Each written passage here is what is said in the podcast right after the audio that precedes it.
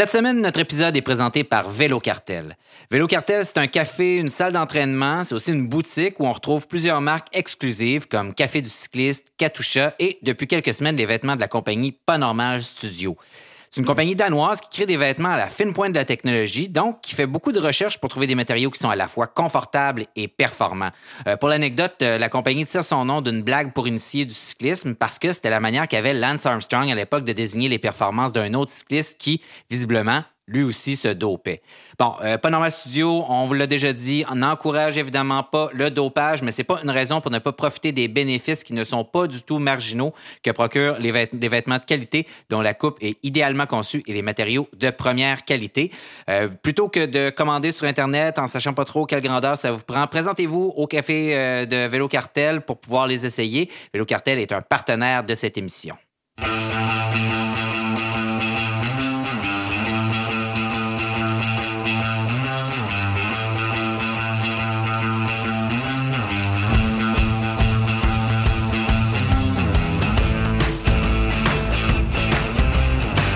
Bonjour, ici David Desjardins. Bienvenue à la série Ravito de Radio Bidon, présentée par le collectif Parley et produit par le studio de l'agence La Flèche.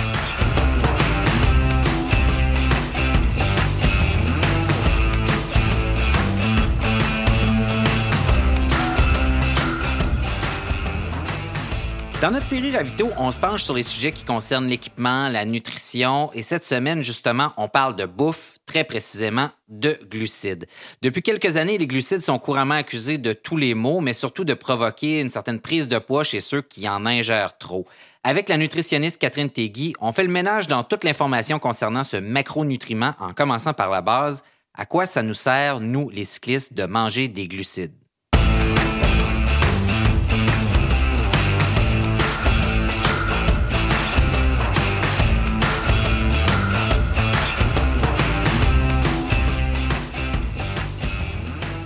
Bienvenue à cet épisode de Ravito pour Radio Bidon. Donc, comme on vous l'avait dit dans cette euh, série de reportages, d'émissions, on parle de plusieurs sujets qui touchent à l'entraînement, à la technologie cycliste et on va aussi parler de, nutrition.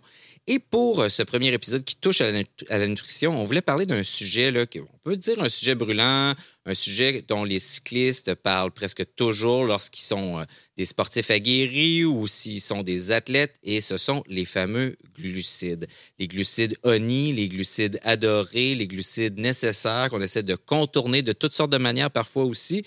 Euh, et on a invité Catherine Trudelgui à venir en parler avec nous. Catherine qui est nutritionniste. Bonjour Catherine. Bonjour. Alors, ma première question, là, pour commencer, parce que je pense que pour bien des gens, là, euh, on ne sait pas c'est quoi, quoi, des glucides. Qu'est-ce que c'est des glucides? Alors, euh, en fait, un glucide, c'est un macronutriment. Donc, un macronutriment, c'est un gros nutriment qu'on a besoin en grande quantité euh, pour nous nourrir, mais pour nous donner surtout de l'énergie. Donc, les glucides, finalement, rentrent dans les macronutriments au même titre que les lipides, donc les matières grasses, puis les protéines. Euh, tu dis, ça nous en prend, ça nous en prend pour avoir de l'énergie, mais au-delà de l'énergie, qu'est-ce que c'est quoi la fonction du glucide essentiellement dans notre organisme là? Je parle pas pour les sportifs, là, je parle en général à quoi ça nous sert des glucides? Donc, bien, en fait, en, premier lieu, on a besoin d'une bonne quantité de, glucides pour nourrir notre cerveau. Donc, euh, notre cerveau va vraiment carburer au glucose pour euh, être en mesure de, faire toute une, toute notre énergie, pas notre énergie, là, mais... Euh, le travail intellectuel. Désolée. Euh, en effet, puis sinon, les glucides, on, va vraiment les utiliser là, pour dégager finalement des, des molécules d'énergie qu'on appelle de l'ATP. Donc, on a besoin d'avoir des glucides euh, pour assurer ce, métabolisme-là dans le corps, d'où, par exemple, la respiration cellulaire ou le cycle de Krebs qui vont dégager euh, notre énergie. Donc, ça permet aussi de nourrir nos muscles. Euh, donc, par exemple, même si on n'est pas un athlète, on, se lève, on marche, on fait des activités quotidiennes, puis les glucides viennent nourrir ces muscles-là pour s'assurer que ça fonctionne très bien. Pour des, sportifs, des, des, athlètes, c'est encore plus nécessaire. Tu dis ça sert à nourrir les muscles. Est-ce qu'on peut faire du sport sans glucides? Euh, ça serait un peu difficile de faire du sport sans glucides. C'est un peu comme si on pensait à une voiture puis on lui donnait pas d'essence. Donc, euh, c'est difficile d'avancer. Souvent, on dit justement que les glucides, c'est comme euh, l'essence de notre machine humaine. donc, surtout pour un athlète, les besoins quotidiens en termes de glucides sont assez élevés pour assurer justement tout le, bon fonctionnement des muscles justement à l'effort, puis être en mesure d'avoir de l'énergie constante, puis pas des baisses fréquentes d'énergie. Bon, OK, je t'écoute, puis, euh, tu sais, je me dis, c'est nécessaire, on en a besoin. Euh, si je vais au bureau, euh, j'en ai pas, je serais pas, je serais pas bon, je serais pas capable de fonctionner, même dans du travail intellectuel devant mon ordinateur. Si je veux embarquer sur mon vélo puis être performant, ou j'en ai besoin. Puis même pour aller marcher dans la rue, puis aller faire l'épicerie pour que mes muscles fonctionnent, j'en ai besoin aussi. Alors pourquoi est-ce que depuis des années, là, je pense à la diète Montignac, je pense à plein, à plein d'affaires, pourquoi est-ce que depuis des années, les glucides ont aussi mauvaise presse? Qu'est-ce qui fait qu'on essaie de les. On a l'impression qu'on essaie de les bannir de notre alimentation, y compris chez les sportifs? Euh, oui, c'est un, une belle question. En fait, euh, depuis, euh, depuis plusieurs années, en fait, on, on, fait toujours la guerre justement à des macronutriments. Euh, donc, on sait aussi qu'en parallèle, il y a quand même une augmentation de l'obésité euh, mondiale.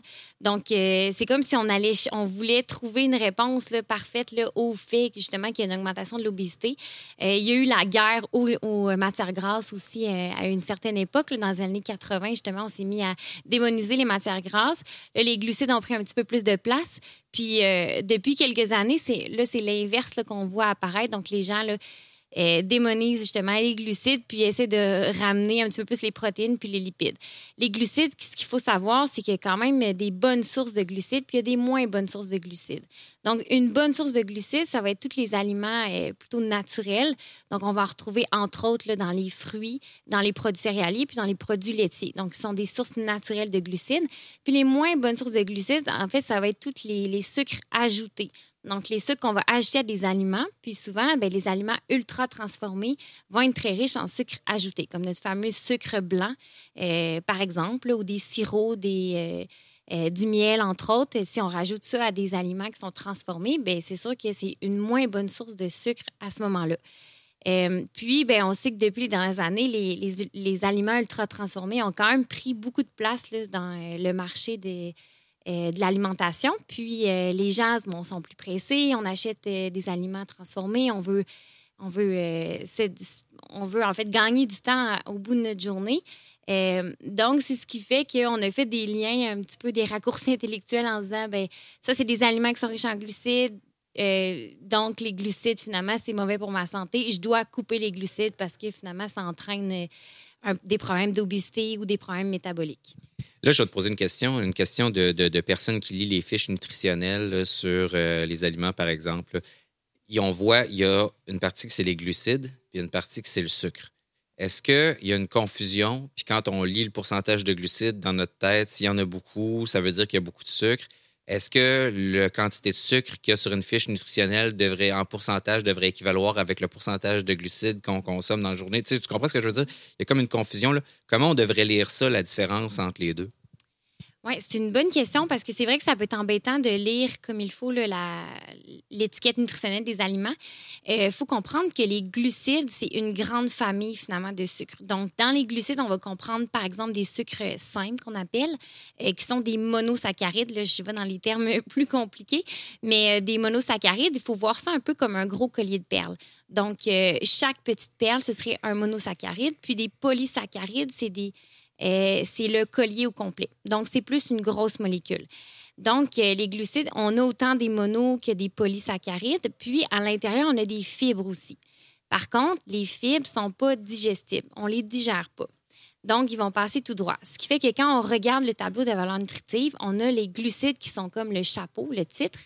Puis, on doit détailler les, les glucides par la suite. Donc, on a ensuite la ligne fibre, puis on a la ligne sucre. Les sucres, c'est vraiment, ça va être des sucres qui sont ajoutés. Euh, donc, du total de nos glucides, si par exemple on a 30 grammes de glucides puis on a 5 grammes de fibres, euh, puis on a 5 grammes de sucre ajouté, je ne sais pas si on me suit jusque-là, euh, on est à 30 grammes, moins 5 par exemple pour les fibres, il nous reste un 25 grammes. 25 grammes moins mon 5 grammes de sucre, il me reste 20 grammes. Donc, j'ai 20 grammes de glucides qui sont naturellement présents dans mon aliment. Par exemple, j'ai une tranche de pain, c'est normal qu'il y ait des, glucides comme naturels qui sont là-dedans. Là-dedans, j'ai un 5 grammes de fibres que j'enlève, si on veut, parce que ça ne sera pas digéré, donc pas de calories. Puis, j'ai un 5 grammes qui est associé, par exemple, à des sucres qui seraient ajoutés à ce moment-là. Donc, c'est d'où la confusion, parce qu'il y des aliments qui sont naturellement riches en glucides où euh, le chiffre qu'on va voir de glucides est quand même très élevé. Puis là, il faut regarder euh, par rapport justement à la ligne de sucre. Euh, c'est quoi le ratio par rapport à mon, glucide total? Donc, si on est, par exemple, si mes sucres, ma ligne de sucre est la, moitié finalement de mes glucides totaux, bien oui, ça, voudrait dire que finalement, c'est un aliment qui a peut-être beaucoup de sucre ajouté. puis c'est important aussi de soustraire justement la quantité de fibres. Les fibres, on en veut, euh, c'est bon. C'est sûr que quand on est un athlète, on ne veut pas nécessairement qu'il y ait trop de fibres autour de notre entraînement parce que, comme je l'ai dit, c'est pas digéré. Donc, euh, c'est un petit peu plus long au niveau de la digestion.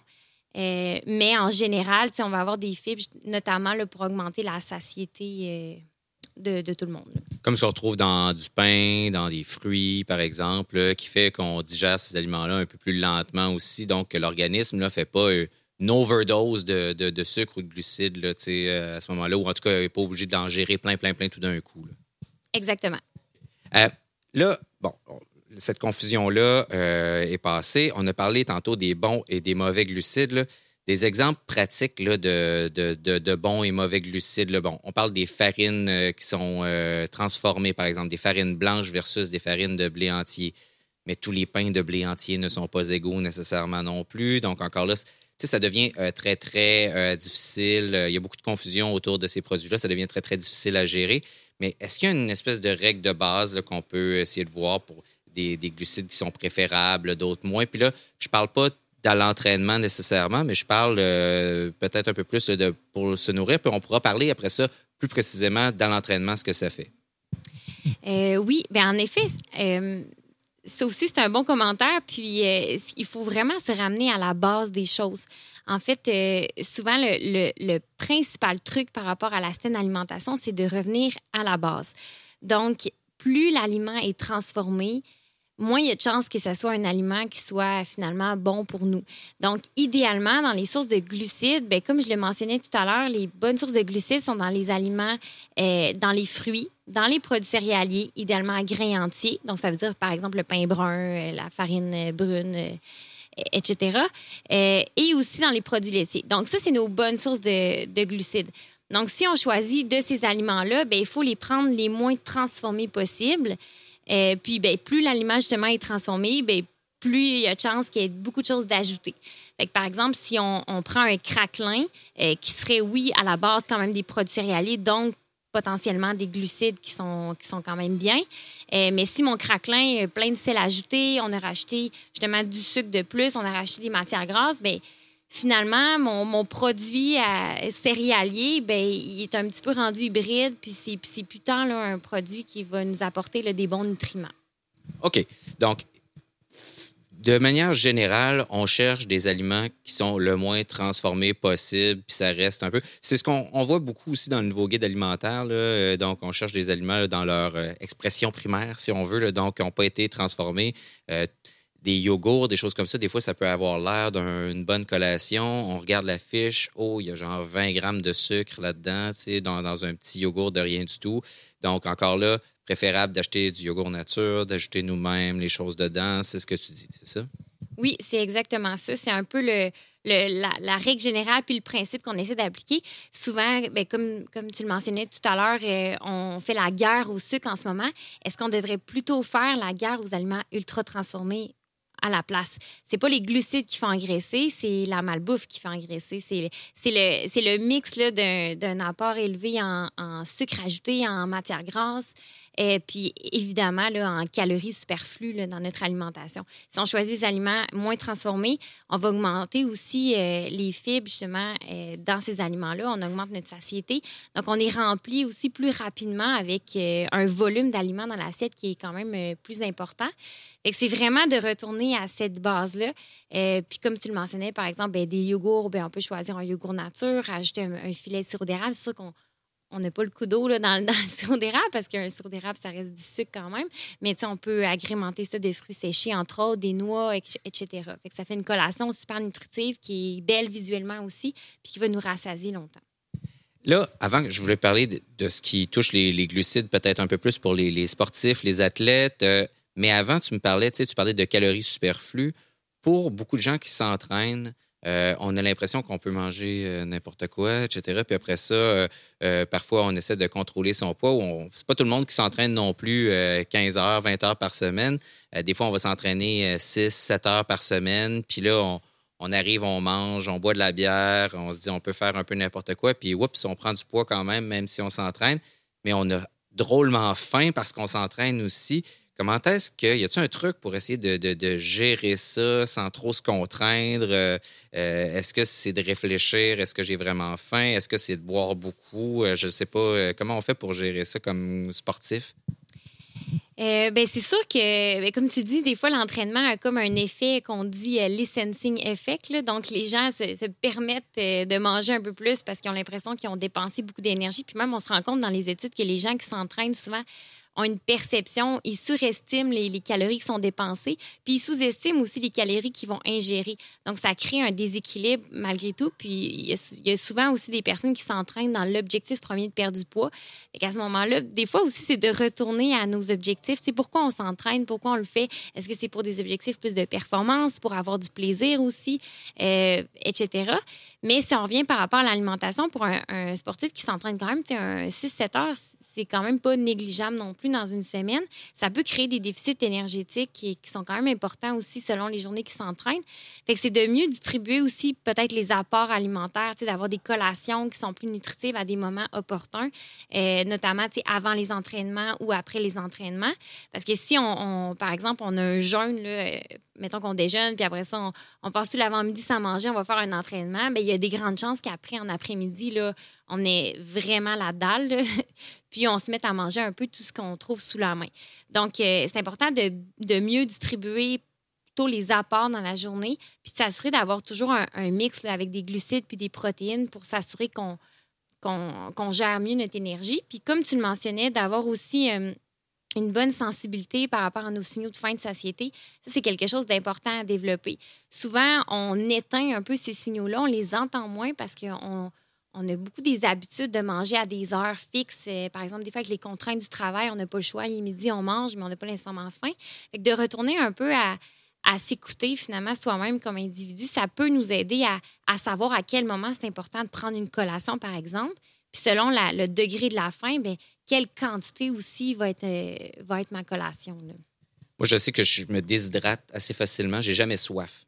Euh, euh, mais puis je me rends compte que j'ai super faim à un moment donné. puis que quand je suis bien hydraté, j'ai pas cette fringale-là. Est-ce que l'hydratation aussi peut avoir quelque chose à voir avec ça?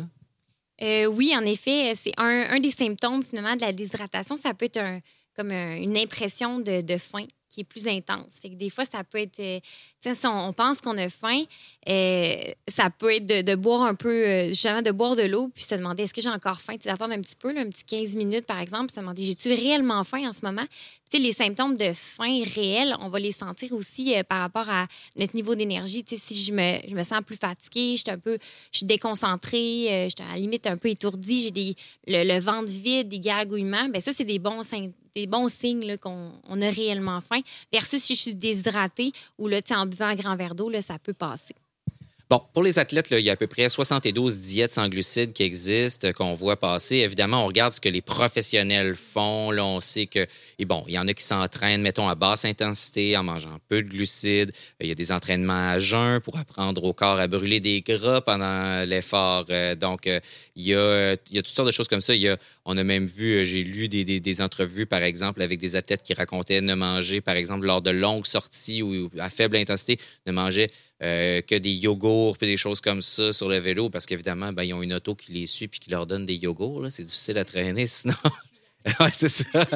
Et donc, euh, mais pour la réalité, là, pour le commun des mortels, comment on, devrait gérer ça? Là? Comment on devrait gérer notre rapport en glucides avant l'effort, après l'effort, selon l'effort, etc.? On a-tu raison de capoter avec ça? Puis est-ce que c'est pour nous des diètes, genre comme peut-être pas la diète cétogène, mais on parle de paléo, de choses comme ça, ou est-ce qu'on devrait justement essayer de réduire notre apport en glucides d'une quelconque manière ou pas? On est, moi, je vais t'avouer, ben honnêtement, que je suis un peu mêlé là-dedans, puis il y a aussi le plaisir au travers de ça, la vie normale, mais comment on devrait voir ça de manière globale? Euh, ben, en fait, depuis, il y a quelques années, justement, euh, ici même à Québec, il y a l'équipe de Benoît Lamarche qui a fait une, quand même une bonne étude en nutrition sportive. Il s'est intéressé à la consommation de glucides chez, euh, chez des athlètes, bien en, fait, des athlètes amateurs, mais qui faisaient des, des compétitions plutôt intenses, du genre demi-Ironman, mais aussi pentathlon des neiges complet, là, tout seul, individuel. puis, ils se sont rendus compte que tous ces athlètes-là, finalement, il y avait moins de la moitié qui euh, réussissaient à manger leur rapport recommandé en glucides. Ce que ça nous dit finalement, c'est que même chez les athlètes amateurs, on mange pas suffisamment de glucides. En général, parce qu'en en raison un peu de, la peur aussi des glucides, puis le fait qu'on a l'impression que ça va nous faire engraisser. Fait que d'ordre général, il semblerait que les athlètes consomment même pas assez de glucides actuellement. Après ça, c'est de voir est-ce qu'ils font de la bonne façon, puis quand ils en mangent, est-ce que c'est au bon moment aussi? Euh, peut-être qu'ils en mangent pas assez euh, près des entraînements, mais que des fois, euh, la fin de semaine ou à d'autres moments, là, là, ça y va, ça y va au toast, désolé l'expression. mais fait que c'est peut-être de mieux distribuer comme je le disais tout à l'heure, l'apport en glucides euh, avant même de, rentrer là, dans des diètes un peu restrictives puis qui, sont, euh, qui peuvent paraître aussi épeurantes, justement, comme, comme des athlètes professionnels peuvent le faire, mais sont, sont bien entourés, comme tu le disais, euh, sont un peu comme en contexte de laboratoire, donc c'est plus facile d'adhérer à ça. Puis souvent, bien, les athlètes plus récréatifs ou amateurs, il y, a, y a encore une grande marge à aller chercher en termes d'entraînement pour modifier ou à avoir des adaptations métaboliques qui vont leur permettre justement de mieux utiliser leur substrat énergétique à l'effort. ça aussi, c'est à prendre en considération. Euh, Bref, ce que tu me dis, là, c'est que comme je ne suis pas un athlète professionnel, je devrais essayer de m'entraîner mieux puis un peu plus avant de me soucier d'aller chercher le, petit gain marginal en changeant des affaires de manière subtile dans mon alimentation, c'est ça? C'est à peu près ça. C'est le, grand thème qu'il faut faut retenir de tout ça, c'est que oui, potentiellement, en fait, il faut regarder son alimentation à la base puis de voir est-ce que en ce moment je suis les recommandations justement qui sont les recommandations mettons standards établies par les organismes en nutrition sportive euh, la fédération par exemple américaine ou canadienne qui qui, qui, malgré tout, disent que les glucides sont hyper importants, puis on devrait en avoir suffisamment à l'effort pour être capable de faire nos entraînements. Parce que c'est sûr que si on fait des entraînements toujours avec, en manque de glucides, Bien, la performance sera pas là, mais l'humeur aussi va être affectée. Donc, euh, on, l'a tout déjà vécu, euh, un peu bunké en vélo. Euh, manque de glucides, on est à sec, ben ça nous tente plus. On est fatigué, tout va mal, on a juste le goût d'arrêter. Et si on fait ça souvent, ben peut-être qu'on n'aura pas non plus la motivation à continuer à s'entraîner. Donc, ce serait vraiment plus de regarder en ce moment de quoi a l'air mon alimentation. Euh, puis après ça, est-ce que si je, si je rencontre les recommandations, ben là, oui, peut-être on peut jouer sur des petites choses euh, pour justement créer des petites, euh, des légères adaptations métaboliques. Ça veut dire que si justement, on voit ça un petit peu là, dans la littérature, le principe de en fait, de manger selon l'entraînement, donc d'adapter un peu nos apports selon la, l'intensité de l'entraînement.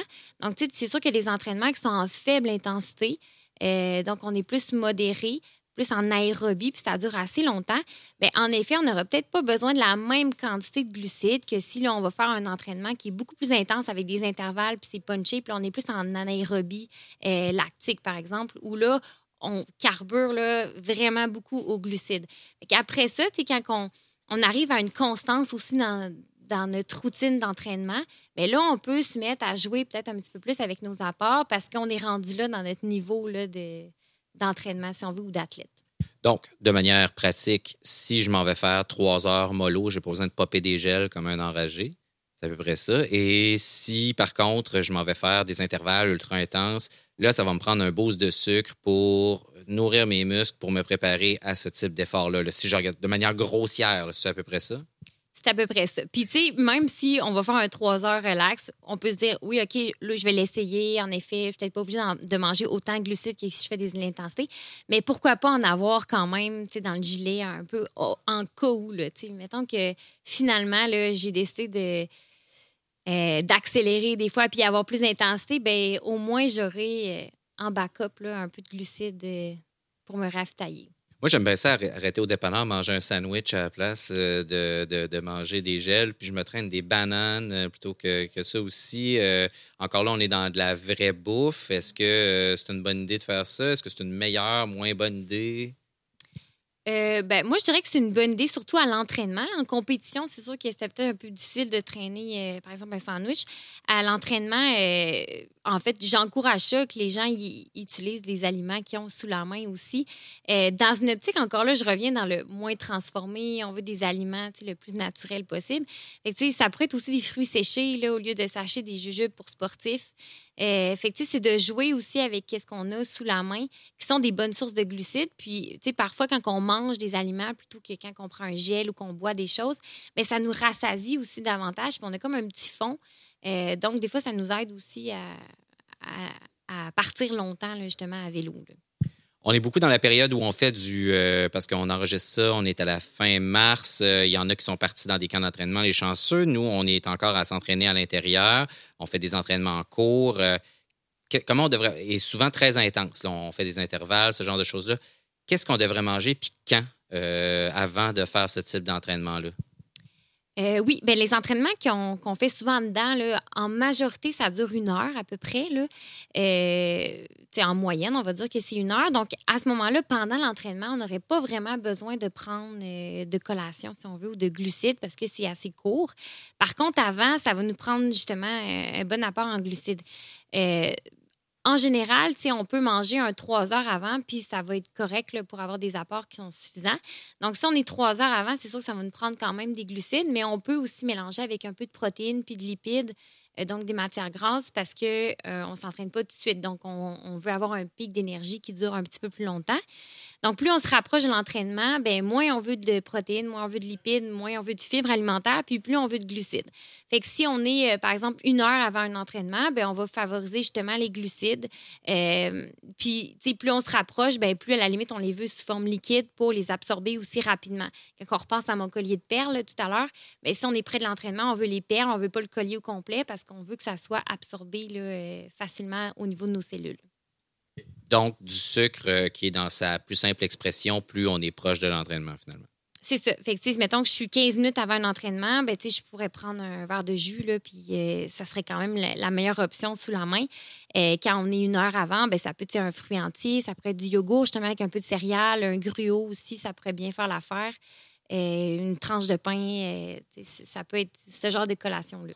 OK. Puis si on parle longtemps, euh, puis là, euh, évidemment, il faut qu'on mange un peu plus. Tout ça, il y a euh, toutes sortes d'exemples qui existent. Puis là, je ne te demanderai pas d'entrer dans les détails parce que ça devient un peu fastidieux. Puis on va se mettre à compter deux œufs, des légumes, etc. Mais ce qu'il faut comprendre aussi, c'est que peut-être ce qui m'intéresse, c'est l'idée de réserve de glycogène. sais, à quoi ça sert? Quand est-ce qu'on en a besoin de ça? Quand est-ce qu'on la remplit aussi? Puis c'est quoi la réserve de glycogène pour commencer. Donc, euh, j'aimerais ça, parce qu'on nous parle toujours de ça comme athlète. C'est comme, OK, après l'entraînement, il faut que tu refasses ta réserve de glycogène. On parlera après de ce qu'il faut manger après l'entraînement, justement, mais c'est quoi cette réserve-là? Puis comme, pourquoi il faut la remplir? Oui, bien en fait, le glycogène, c'est la mise en réserve des, euh, glucides. Donc, quand on mange justement euh, des glucides dans notre alimentation, bien, on va en, mettre en réserve au niveau du foie et des muscles. Euh, donc, c'est là encore plus une grosse molécule, encore plus grosse que justement notre euh, quand je parlais du collier de perles, tout ça. Euh, puis, c'est vraiment juste là pour venir nous donner de l'énergie constamment. Donc, on sait qu'on a, on a la glycémie dans le corps, en fait, qui mesure le taux de sucre dans notre sang.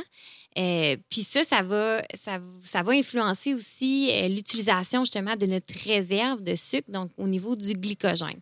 Donc, si notre glycémie descend, puis on ne mange pas euh, de sucre, ben, notre corps va produire lui-même son glucide par rapport au glycogène. Donc, va aller dégrader, dégrader un peu du glycogène pour que finalement notre glycémie remonte à des taux qui sont normaux. Donc, pour ne pas rentrer en, hypoglycémie, par exemple. Euh, donc, euh, le glycogène, c'est sûr que si on est à l'effort, ben, on va aller quand même puiser beaucoup dans nos réserves justement de sucre parce que c'est ce qui nous nourrit, c'est ce qui nous donne de l'énergie. Ce qui fait que si on n'en mange pas suffisamment, ben, on, vient épuiser notre réserve. En général, on va dire que si, par exemple, on fait un marathon sur route, que je mange pas durant mon marathon, à peu près au 32e kilomètre, c'est là que je frappe le mur. Puis frapper le mur, ça veut dire que ma réserve est à sec. Donc là, je suis vraiment en, complète hypoglycémie. Puis c'est là qu'on voit aussi des fois les gens qui tombent un peu. C'est sûr qu'il y a peut-être de la déshydratation là-dedans aussi, il peut y avoir beaucoup de choses. Mais ça prend quand même du temps avant d'épuiser notre réserve. C'est ce que ça veut dire. Par contre, on, la, on vient quand même la gruger un peu. Ce qui fait qu'après un entraînement, c'est pour ça qu'on veut euh, refaire notre réserve. Ça veut dire qu'on veut manger des glucides pour s'assurer de, de, la remonter un petit peu. OK. Puis, euh, donc, faut la remonter parce que c'est notre réserve d'énergie de base, parce que quand on fait des efforts, on ne brûle pas juste les sucres qu'on vient de manger, mais on passe un peu dans cette réserve-là aussi. Puis que quand cette réserve-là est épuisée, là, on n'a plus d'énergie. C'est ce que j'ai bien compris? C'est exactement ça. Donc, ce qui vient justement à cette idée-là de se refaire euh, la cerise, comme disent les Français, ou de refaire sa, réserve de, glycogène. Euh, on parle de carbo loadé la veille d'une grosse sortie ou d'une course. Euh, on parle de ce qu'il faut manger après un, effort aussi. Tu parlais de manger des glucides. On obsède beaucoup sur les protéines qu'il faut manger pour réparer les muscles après un effort.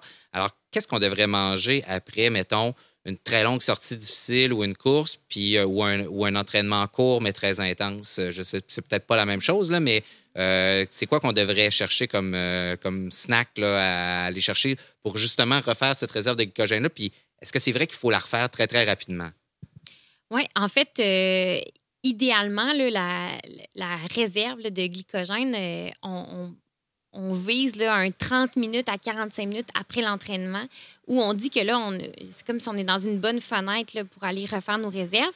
Euh, surtout parce qu'après, dans cette période-là, après l'entraînement, nos cellules deviennent euh, comme euh, perméables, si on veut, à l'action de l'insuline.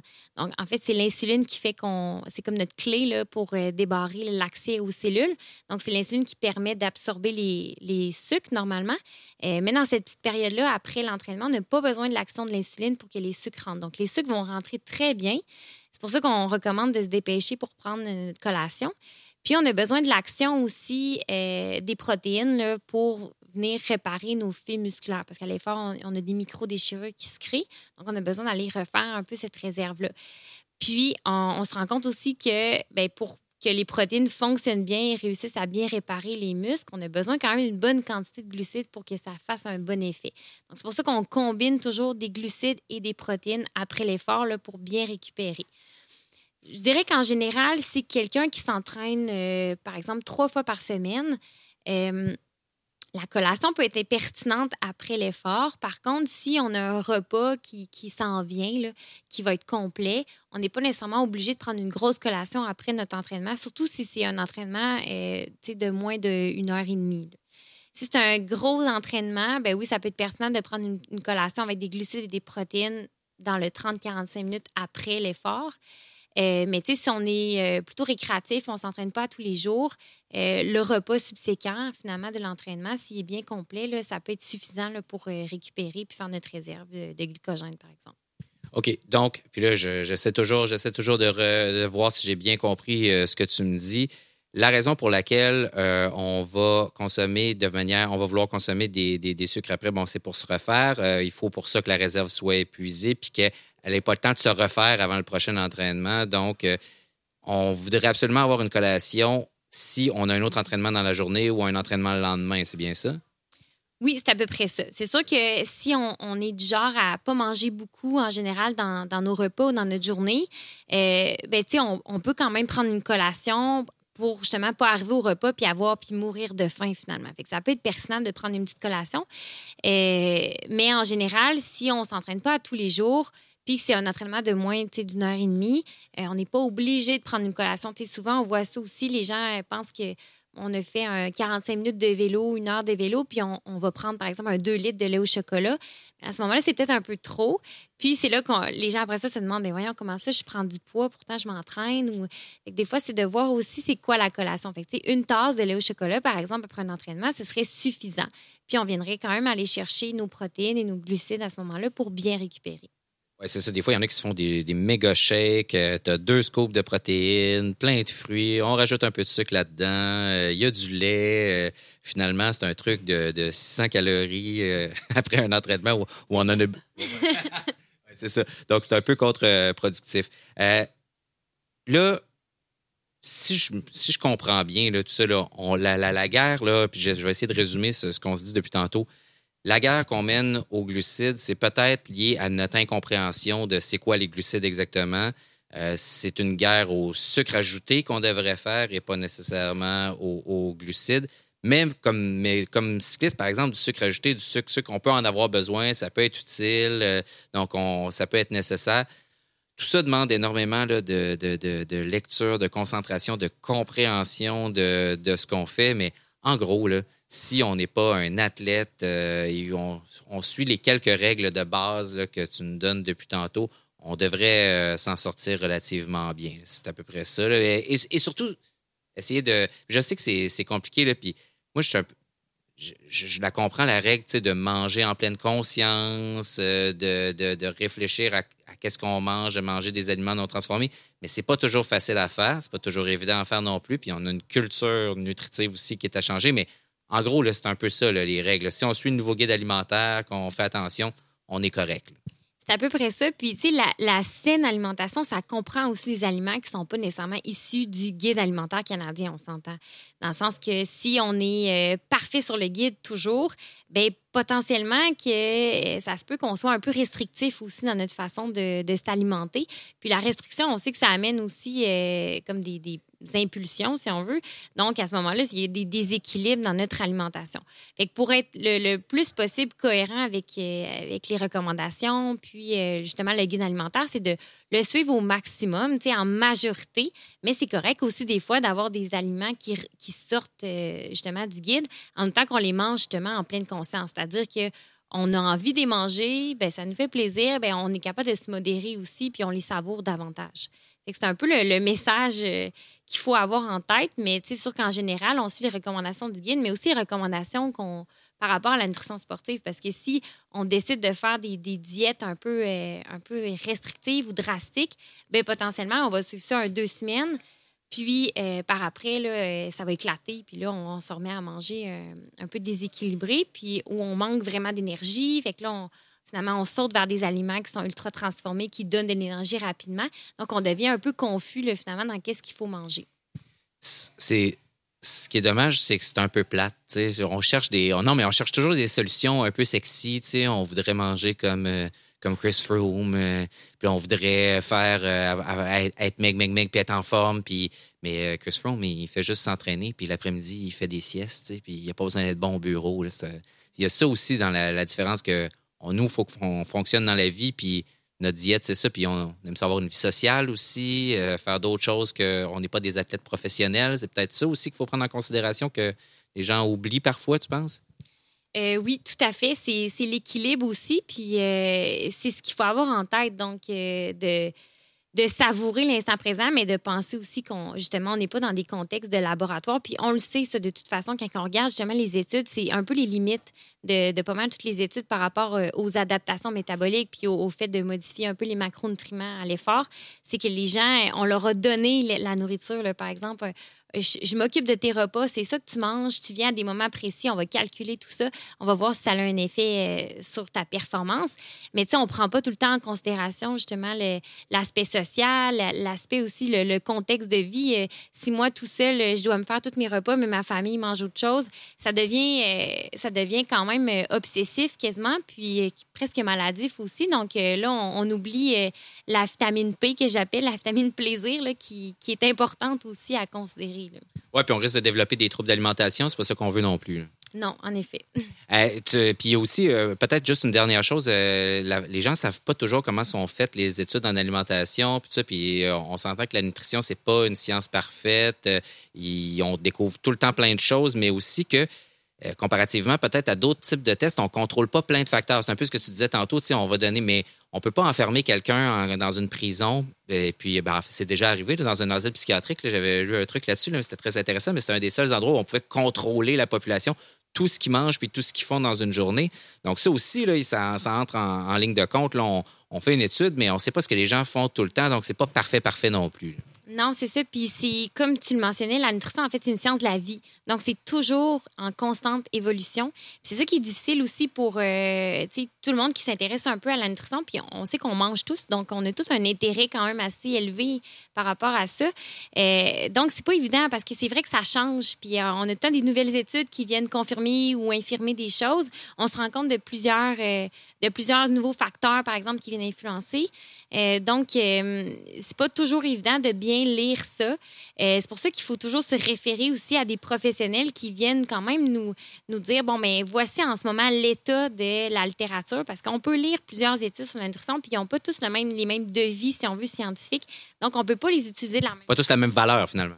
Non, en effet. Tu sais, si on prend une étude qui a, par exemple, 30 participants, euh, puis ça a été euh, seulement un cas témoins, par exemple, des études de cas, ben, est-ce qu'on peut vraiment généraliser à l'ensemble de la population? Bien, pas nécessairement. Fait que c'est pas toujours facile d'avoir une idée le précise si finalement ça, c'est ça a des effets qui sont quand même euh, non négligeables sur l'ensemble de la population. Fait quand on regarde les études, il faut plus regarder, par exemple, des méta-analyses ou euh, où là, on fait un, plus un état détaillé de toutes les études qui existent, puis on regarde c'est où qu'il y a des différences, puis c'est où on devrait mettre les, efforts finalement pour avoir des, des, améliorations, là, si on veut, significatives. Bon, excellent plaidoyer en faveur de ta profession, euh, Catherine, en terminant. Catherine Trudel-Guy, nutritionniste, qui est avec nous. J'espère que vous avez bien compris euh, ce que sont les glucides, à quoi ils servent. Vous pouvez évidemment nous écrire à Radio Bidon si jamais vous avez des questions. Catherine, merci beaucoup. Bien, merci, David.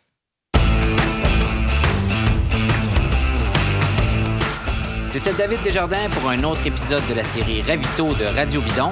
Merci à Vélo Cartel d'avoir commandité l'émission, à Gabriel Bourdage à la technique, toute l'équipe de l'agence La Flèche, le collectif Parley et merci à vous de nous écouter. Suivez-nous sur les différentes plateformes de réseaux sociaux, abonnez-vous à notre fil iTunes, Spotify, SoundCloud ou Google Play pour ne jamais rater un épisode.